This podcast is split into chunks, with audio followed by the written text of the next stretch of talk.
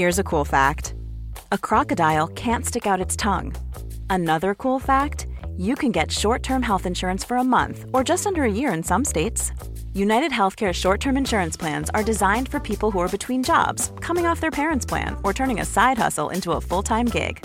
Underwritten by Golden Rule Insurance Company, they offer flexible, budget friendly coverage with access to a nationwide network of doctors and hospitals. Get more cool facts about United Healthcare short term plans at uh1.com.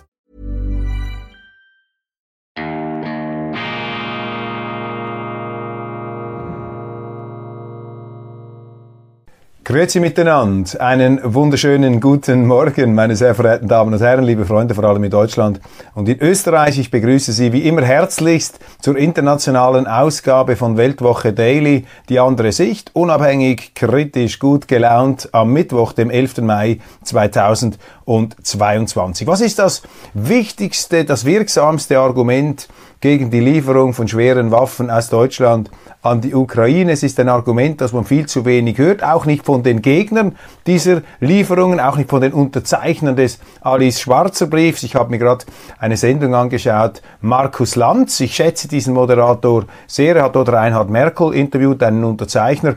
Merkel, ein ehemaliger Rechtsstaatsrechtler und Rechtsphilosophie-Professor, mittlerweile emeritiert und Merkel hat eine etwas seltsame Argumentation gebracht, um seine Unterzeichnung dieses äh, Scholz-Briefs zu ähm, untermauern, hat nämlich gesagt, er sei voll auf der Seite der Ukraine, solidarisch, die Ukraine habe auch das Recht und die Pflicht, sich selber zu verteidigen, trotzdem seien die Waffenlieferungen der Deutschen falsch, denn die Ukraine werde bereits von den Amerikanern massiv aufgerüstet und bei aller Legitimität der Selbstverteidigung und auch der militärischen Fortschritte der Ukrainer sei es unbedingt zwingend zu vermeiden, den Russen eine militärische Niederlage beizubringen.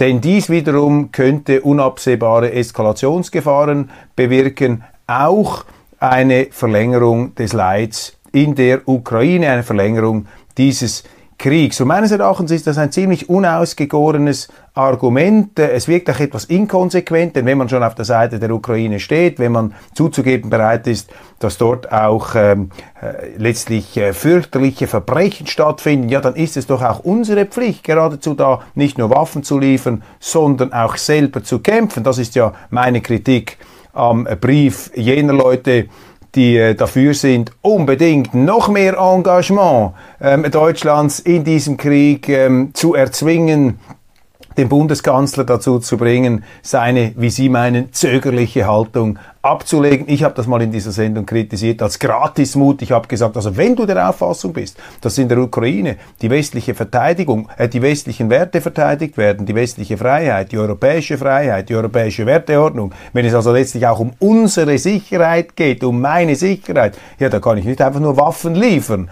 und andere dafür sterben lassen für meine Sache. Das ist dann die Inkonsequenz des äh, Anti-Schwarzer Briefs. Aber wir reden jetzt mal über die Argumente eben der Alice Schwarzer Fraktion, hier personifiziert durch Reinhard Merkel, der mit der Nichtlieferung der Waffen sozusagen die militärische Niederlage Russlands auf dem Feld vermeiden möchte, damit da die Eskalationsgefahr gebannt wird. Frage 1 meine, glaubt er denn, dass die deutschen Waffen derart ausschlaggebend wären, um jetzt hier zu einem Sieg oder einer Niederlage Russlands beizutragen? Ich glaube, das äh, kann man quantitativ, qualitativ gar nicht beantworten denn ähm, möglicherweise liefern die Amerikaner so viel, dass es auf die deutschen Waffen gar nicht ankommt. Ich glaube auch nicht, dass das das Hauptmotiv ist der Leute, die diese Waffen schicken wollen. Ich meine, wenn es ihnen wirklich um den Krieg, um den Sieg ginge, dann würden sie sich selber melden, freiwillig, um dort mitzukämpfen. Deutschland ist ja da auch NATO-Mitglied und äh, man könnte ja in irgendeiner Form da auch bei einer internationalen Kämpfertruppe mitmachen. Da gäbe es Möglichkeiten. Nein, ich glaube, diese Waffenlieferungen sollen einfach dienen äh, der ähm, ja, Inszenierung etwas der eigenen Gutheit, dass man sagen kann, nein, mir ist das nicht egal, ich bin da auf der richtigen Seite der Geschichte und äh, wir müssen da etwas unternehmen, aber ich bleibe schön zu Hause, äh, gesichert da in meinen vier Wänden. Das ist ja etwas äh, Gutmenschentum, das wir da beobachten beobachten können. Das wichtigste Argument und für mich eigentlich das Hauptargument äh, gegen Waffenlieferungen ist das, was Professor Mearsheimer der Universität ähm, von Chicago ausgebreitet hat. Ähm, es, Waffenlieferungen, die Aufrüstung der Ukraine äh, sind Teil einer falschen Strategie. Und zwar ist das eine Strategie der militärischen und politischen Vereinnahmung der Ukraine durch den Westen. Das ist das, was im Grunde seit den 2000er Jahren stattfindet. Ähm, ich habe darüber gesprochen. Die Amerikaner, die NATO, die EU-Staaten haben systematisch sich taub gestellt gegenüber den ähm, Sicherheitsinteressen, den existenziellen Sicherheitsinteressen Russlands. Russland hat immer klar gemacht, wir akzeptieren das nicht, wenn ihr die Ukraine in euren westlichen Orbit, in euer Militärbündnis integrieren wollt. Wir wollen keine amerikanischen Kurzstreckenraketen vor unserer Haustür. Etwas, was ja äh, total selbstverständlich ist. Ich meine, die Amerikaner würden das ja auch nicht tolerieren in ihrer Einflusssphäre, haben ja auch ihre Monroe-Doktrin. Aber wenn die Russen das fordern, dann ist das entweder irrelevant oder ein Verbrechen. Und das geht natürlich nicht auf jetzt auch von der ganzen Redlichkeit der Argumentation her. Und so hat man im Grunde auf die Russen pfeifend eine verantwortungslose Strategie gemacht von Seiten des Westens, indem man die Ukraine zuerst politisch, ökonomisch vereinnahmen wollte, also es Widerstand gab von den ähm, Russen hat man äh, sich äh, noch mehr eingemischt, hat sogar einen Putsch mit orchestriert 2014. Der hat dann wiederum zu einem Bürgerkrieg geführt, zu einem innerukrainischen Krieg, der von 2014 bis 2021, 2022 getobt hat. 15.000 Tote hat die ukrainische Armee auch massiv zugeschlagen in diesen hauptsächlich von Russen bewohnten Ostgebieten. Man hat dort von Seiten des Westens die Ukraine militärisch massiv aufgerüstet, also im, Grunde das gemacht, was man jetzt noch äh, extremer tut. Und diese Strategie hat im Grunde dazu geführt, dass die, West, dass die Russen sich veranlasst gesehen haben, hier mit einer militärischen Gegenoperation zu antworten. Dafür tragen die Russen die alleinige Verantwortung. Niemand hat äh, Putin gezwungen, das zu tun. Aber er ist ein Staatspräsident, der äh, im Unterschied zu anderen ähm, in der Regel das gemacht hat, was er auch gesagt hat. Und er zieht diese rote Linie seit ja, bald 20 Jahren in den Sand. Er hat immer gesagt, die Ukraine darf nicht Teil dieser militärischen Architektur des Westens werden. Fertig, das akzeptieren wir nicht. Das ist für uns eine existenzielle Bedrohung. Und wenn die größte Atommacht der Welt sagt, das ist eine existenzielle Bedrohung, dann sollte man das meines Erachtens ernst nehmen. Der Westen hat es nicht gemacht. Und jetzt sind eben diese Waffenlieferungen, dieser faktische Stellvertreterkrieg, den man vorher schon etwas verdeckt geführt hat und jetzt natürlich ganz offensichtlich sich auch moralisch legitimiert sieht durch diesen Angriff, ähm, äh, ist das natürlich sozusagen die Fortsetzung der bisherigen falschen Politik im Quadrat. Denn, und jetzt kommt der entscheidende Punkt, für die Russen geht es hier um existenzielle Sicherheitsinteressen. Deshalb werden sie bereit sein, wird die russische Staatsführung bereit sein, hier bis aufs Ganze zu gehen. Für den Westen steht da nicht so viel auf dem Spiel. Die Ukraine hat nicht diese existenzielle Bedeutung für den Westen. Das ist eher etwas Teil unseres äh, Werte Selbstverständnisses, nicht wahr? Auch unserer Selbstwahrnehmung, dass wir uns in den Spiegel schauen können. Wir können doch die Ukrainer hier nicht einfach so im Stich lassen. Das geht nicht. Und die Motivation, warum man hier eigentlich so massiv einfährt, die ist unscharf. Also diese moralischen Argumente sind da, gibt dann eben das politische, da werde angeblich unsere Sicherheit und unsere Freiheit verteidigt. Das halte ich für kompletten Unsinn. Da wird doch nicht die Sicherheit und die Freiheit der Europäischen Union verteidigt in der Ukraine, einem ehemaligen ähm, äh, einer ehemaligen Sowjetrepublik. Das ist, äh, das sind abwegige Konstruktionen. Also sie spüren da auch in der ganzen moralischen Emphase und auch ähm, Giftigkeit und Aggressivität, mit der hier das äh, westliche Engagement verteidigt wird, dass eine ähm, Unruhe, eine Nervosität und auch eine Unsicherheit da ist, was die eigenen Motive, die westlichen Motive an dieser Kriegsbeteiligung angeht. Denn wenn diese Motive unbestritten wären, dann müsste man sie ja nicht mit äh, blutunterlaufenen Augen und inquisitorisch äh, gestimmter Rhetorik da verteidigen und alle, die eine andere Meinung haben, sofort denunzieren und in irgendeine Schandecke zu stellen versuchen. Da sehen Sie einfach auf unserer Seite, auf der westlichen Seite sind die Motive unklar, während für die Russen ist das klar, das ist eine existenzielle Bedrohung. Das heißt, wenn wir das aufrüsten und wenn Deutschland sich daran beteiligt, dann wird man einfach eine Eskalation dieses Krieges heraufbeschwören, eine Verlängerung dieses Krieges und mit jedem Tag, an dem wir diesen Krieg verlängern, steigt die Gefahr, dass es zu einer Konfrontation, einer direkten Konfrontation zwischen Russland und der NATO kommt. Auch wenn die Beteuerungen da sind, dies nicht an diesen ähm, extremen Explosionspunkt kommen zu lassen, denn Waffenlieferungen sind etwas trügerisch. Sie schicken ja nicht einfach nur eine Waffe rüber, sie müssen dann Ausbildungspersonal ähm, entsenden, sie brauchen Militärberater und so weiter und so weiter. Sie werden gleichsam ein aufgesogen, hineingesogen. Das ist wie ein Feuer, das den Sauerstoff in sich hineinzieht und Kriege ziehen dann eben andere Länder hinein und je länger das, das geht, desto größer wird diese Gefahr und deshalb ist die Strategie des Westens hier die Ukraine derart massiv aufzurüsten und das Militärische zu verlängern, ist eine extrem verantwortungslose Strategie. Jetzt wird natürlich eingewendet in Deutschland, das sagen jetzt die Vertreter vor allem des Springer Verlags, Robin Alexander zum Beispiel, der äh, äh, Korrespondent in Berlin, der Welt hat das eingeworfen, hat gesagt, ja, aber das sind ja ganz schlimme Menschenrechtsverletzungen, Menschheitsverbrechen, es werden jetzt bereits solche Begriffe ähm, verwendet, äh, die seien da verübt worden äh, von den Russen und deshalb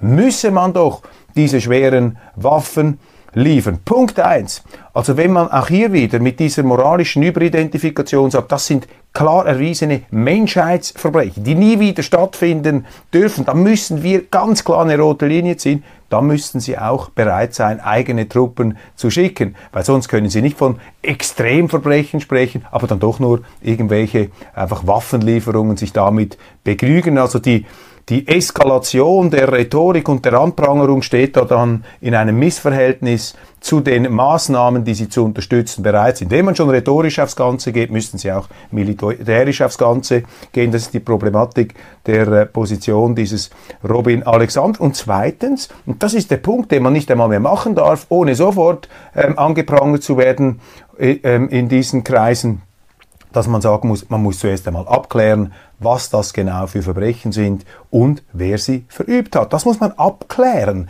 Das, das gehört zu einem rechtsstaatlich gesicherten ähm, äh, Gehabe und, und Vorgehen. Man kann nicht einfach aufgrund von Bildern und Aussagen der ukrainischen Seite ähm, von ukrainischen Menschenrechtsaktivisten und Beobachtern sozusagen einen Schuldspruch äh, ableiten. Das geht nicht in der Kriegspartei. Sie müssen solche Verbrechen auch von unabhängiger Seite untersuchen lassen. Das ist der Rechtsstaat. Und jetzt gibt es Leute, die sagen, ja nein, das geht doch nicht, wir können die Unschuldsvermutung hier gelten lassen. Okay, wenn Sie das fallen lassen, dann werden Sie letztlich zu jenem diktatorischen Willkürgebilde, das Sie auf der Seite des Gegners zu bekämpfen vorgeben. Das heißt, Sie gleichen sich dann Ihrem Feind an und das kann nicht die Option sein, die wir ergreifen, sondern ähm, ja, die westliche Seite äh, muss hier ihre Standards, darf ihre Standards auf keinen Fall preisgeben. Deshalb dieses Argument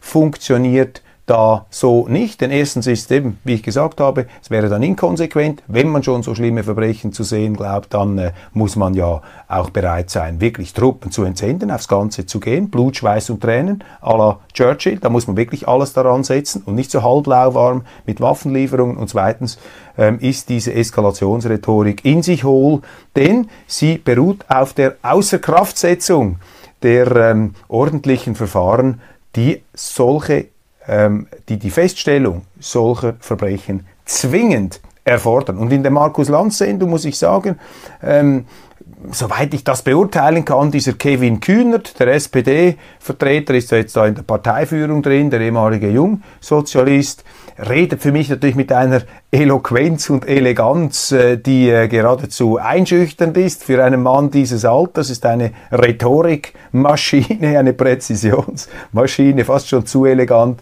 um wahr zu sein ähm, von der Ausdrucksweise her. Aber was er gesagt hat und wie er das, auch die Position des Kanzlers, der als Zögerer, als Zauderer verleumdet wird, ähm, das hat er meines Erachtens ganz gut ähm, in dem Sinn dargelegt. Sie sehen also, oh Zeiten, oh Wunder, ich bin zu einem relativen, äh, ja, ähm, durchaus Befürworter hier der sozialdemokratischen Regierung von Olaf Scholz geworden. Dann ist mir aufgefallen ein Besuch von Robert Habeck in Brandenburg, in brandenburgischen Wanderungen in der Mark Brandenburg von Robert Habeck, dem politisierenden Schriftsteller oder schriftstellenden Politiker, einer, der im Moment so in den Umfragen sich sehr viel Profil und Standing erworben hat durch seine verbindliche, authentische Art. Ich gebe zu, ich habe ihn nicht auf Herz und Nieren überprüft, seinen politischen Leistungsausweis, um hier ein abschließendes Urteil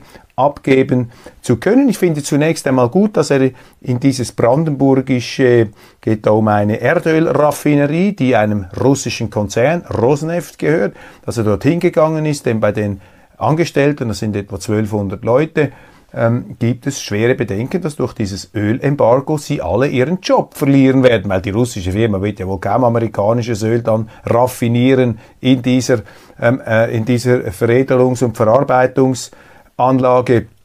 Deshalb sind das sehr ähm, ernsthafte Bedenken, die da vorgebracht wurden. Habeck, der Wirtschaftsminister, ist dann hingegangen, hat mit den Leuten gesprochen hat äh, rhetorisch auch wiederum äh, sehr verbindlich gesagt, ich will sie nicht verkackeiern. Interessantes Wort, das kannte ich ähm, äh, gar nicht.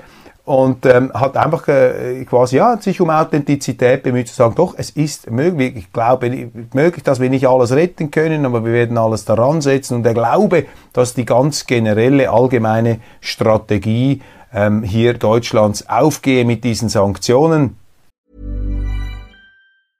Hiring for your small business? If you're not looking for professionals on LinkedIn, you're looking in the wrong place. That's like looking for your car keys in a fish tank. LinkedIn helps you hire professionals you can't find anywhere else, even those who aren't actively searching for a new job but might be open to the perfect role. In a given month, over 70% of LinkedIn users don't even visit other leading job sites. So start looking in the right place. With LinkedIn, you can hire professionals like a professional. Post your free job on linkedin.com slash people today. Cool fact a crocodile can't stick out its tongue. Also, you can get health insurance for a month or just under a year in some states. United Healthcare short term insurance plans, underwritten by Golden Rule Insurance Company, offer flexible, budget friendly coverage for you. Learn more at uh1.com. Und dass man sich am Schluss, so hat das ja Kanzler Scholz ausgedrückt, gedrückt, selber nicht mehr schaden werde als den Russen. Das ist eine Hoffnung, äh, die man hat. Das ist nicht gesagt, dass es so ist. Ist sehr gut möglich, dass sich Europa mit den Sanktionen mehr schadet als Russland. Ich glaube, dieser Fall könnte eintreten, wobei auch da, ich meine, es gibt so viele Abhängigkeiten, Interdependenzen in der Weltwirtschaft, da kann dieses und jenes wieder ausgeglichen werden. Das wissen wir nicht. Die Komplexität ist groß, aber die Gefahr, das Risiko, dass wir hier in ein schwarzes Loch stürzen, die ist, dieses Risiko ist eben auch ähm, sehr, sehr groß. Also gut, dass er dort hingefahren ist und äh, versucht hat, die Leute zu äh, beruhigen. Was mich dann aber irritiert hat, war in der ganzen Berichterstattung über diesen Fall, dass die Journalisten dann gesagt haben, ja, wenn denn das alles doch nicht so herauskommen sollte und die Firma Rosneft dieses Werk schließen würde, dann gäbe es ja immer noch eine Möglichkeit, das hat es nicht Habeck gesagt, das haben die journalistischen Kommentatoren gesagt, dann gäbe es ja immer noch die Möglichkeit, durch Enteignungen dieses Werk in deutschen Besitz zu übernehmen. Und das, meine Damen und Herren, finde ich also schon äh, gespenstisch, wie hier von journalistischer Seite das Grundrecht, das Menschenrecht des Eigentums einfach mal so mir nichts, dir nichts ausgeknipst wird. Ja, dann enteignen wir einfach. Das sind für mich Nachwirkungen der Corona-Pandemie, wo man eben auch so rechtsstaatliche Standards einfach außer Kraft gesetzt hat. die, das Selbstbestimmungsrecht über meinen Körper, man hat über Impfzwang gesprochen, äh, diese Lockdown-Politik, wo man ganze Industrien faktisch enteignet hat für eine bestimmte Zeit lang, hat man ihnen ein Arbeitsverbot verhängt, man durfte gar nicht mehr ähm, in den Betrieb gehen und so weiter. Und dieser Mindset, diese Geisteshaltung, die ist jetzt äh, quasi daran, äh, sich quasi zum, ja, zum, zum Normalzustand zu verstetigen finde ich ganz gefährlich. Die Journalisten müssten solche Tendenzen kritisieren. Das tun sie nicht. Außenministerin Baerbock war derweil in der Ukraine zu Gast und hat dort auch Präsenz markiert. Das ist ähm, für mich einfach unverständlich, dass man eine Regierung hofiert, die das eigene Staatsoberhaupt auf diese Art und Weise brüskiert hat. Also da ähm, tritt die deutsche Regierung viel zu defensiv auf, um nicht zu sagen würdelos. Ich meine, das muss doch auch mal den äh, Bekannten da, den, den, den Freunden in Kiew sagen, so geht's einfach nicht. Ihr könnt nicht einfach da unsere Leute ähm, brüskieren und wir äh, fahren dann doch wieder hin. Ich meine, da muss eine gewisse gegenseitiger Respekt wird da sein, sonst ist ja Deutschland am Schluss nur noch eine Art, was ist das, der, der Laufbursche der Ukraine, das kann's das kann's nicht sein. Von den Gesetzen kommunikativer Freiheit schreibt die Frankfurter Allgemeine Zeitung, da geht es darum, dass die Europäische Union russische Nachrichtensender verboten hat. Da wird sanfte Kritik an diesem Entscheid geäußert, man müsste drastische äh, drastische Kritik daran äußern, ist für mich auch eine, ein Verstoß gegen die eigenen Standards, wenn du anfängst, äh, die äh, Medienstationen der anderen Seite einfach zu verbieten. Da gleichst du dich, da näherst du dich den diktatorischen Willkür.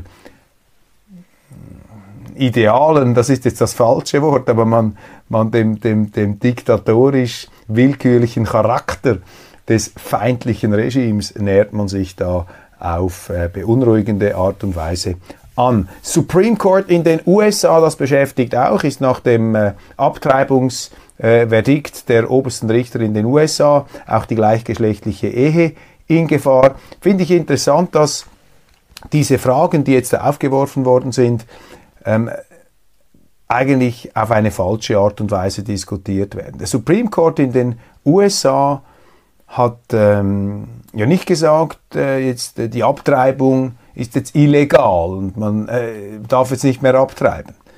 Er hat gesagt, nein, es ist eine, An so habe ich es verstanden, es ist eine Anmaßung, wenn diese eminent politische Frage von Richtern entschieden wird in den Vereinigten Staaten. Das müssten die Gesetzgeber, die Parlamente in den Gliedstaaten, darum heißt es ja die Vereinigten Staaten von Amerika, das ist eben nicht ein Top-Down-Staat, sondern wie die Schweiz von den Bundesstaaten oder wie ähm, Deutschland von den Bundesländern her aufgebaut. Und die Richter haben im Grunde einen politisch, einen verfassungspolitischen Entscheid getroffen und gesagt, diese ganz wichtige Frage, ähm, der Schutz des ungeborenen Lebens, das geben wir an die Politik zurück. Das nehmen wir nicht in die oberste richterliche Sphäre. Das sollen da die Gliedstaaten selber ausmachen. Das ist hier der Entscheid. Und ähm, das Gleiche gilt möglicherweise auch für die gleichgeschlechtliche Ehe. Das sind politische Vorgänge und nicht einfach richterlich juristische.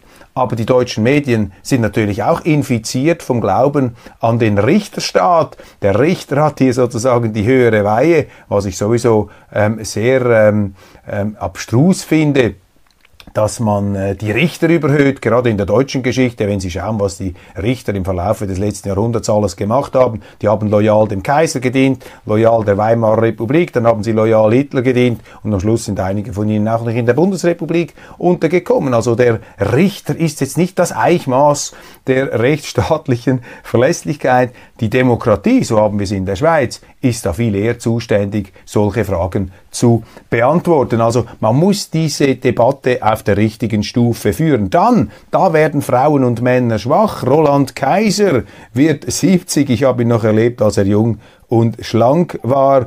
Dann noch ein Zitat von Botschafter Melnick der großen Reizfigur in Berlin. Es ist einfach im Professorenzimmer zu sitzen und zu philosophieren. Gab da ja bei Anne Will eine ziemlich äh, heftige Auseinandersetzung zwischen dem Publizisten Harald Welzer und dem äh, ukrainischen Botschafter.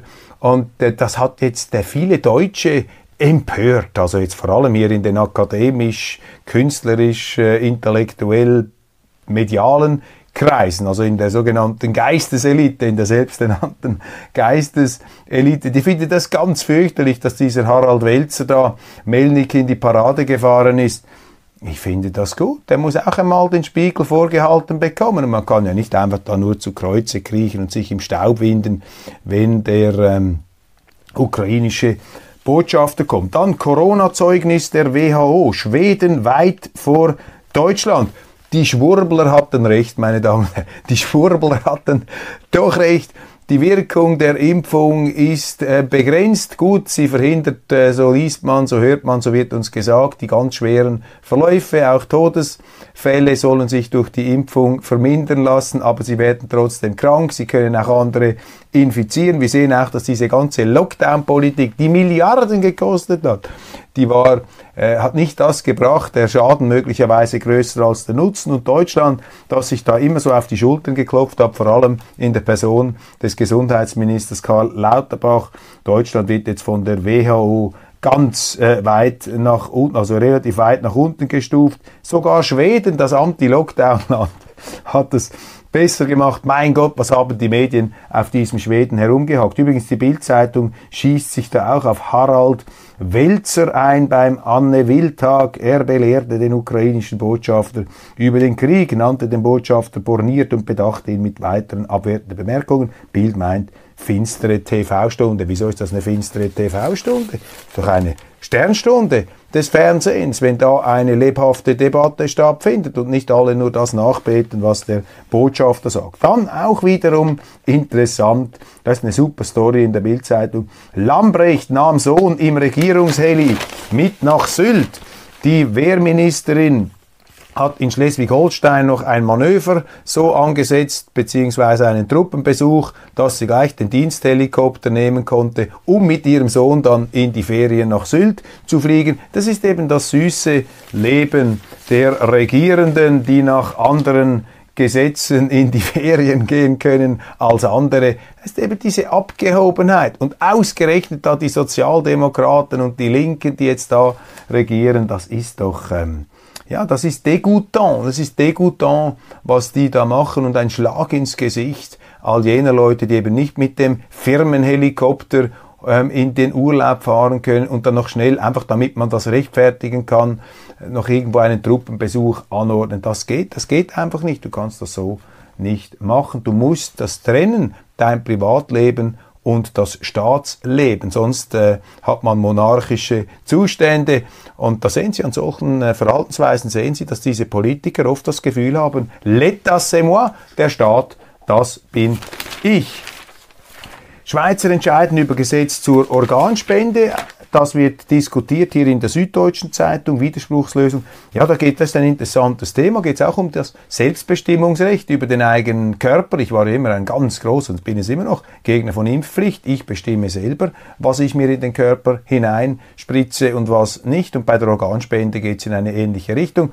Da will ein neues Gesetz quasi den, den Körper automatisch zum Ersatzteillager machen, es sei denn, ich lehne das ab. Also ich schreibe dem Staat, nein, nein, ich darf dann nach meinem Tod oder in dieser Zwischenphase, wo mein Körper noch nicht ganz erkaltet ist und ich mein Leben noch nicht ganz ausgehaucht habe, ich möchte nicht, dass man mich ausnimmt. Ich muss das verneinen. Früher war es so, man musste es explizit erlauben, also quasi mein Körper gehört mir, aber wenn ich der Meinung bin, dass man da Organe dann entnehmen kann, wenn ich äh, nicht mehr äh, in dem Sinn lebensfähig bin, im Sinne eines erfüllten, vollen Lebens, dann kann ich das ausdrücklich so erlauben. Und so muss es auch sein. Und dieses Umdrehen, dass quasi der Staat einen automatischen Anspruch auf meinen Körper hat, es sei denn, ich lehne das ab, das finde ich eine ähm, sehr makabre und auch ähm, ja, fast etwas ekelerregende ähm, Grenzüberschreitung des Staates zeigt, wie eben auch der Staat immer mehr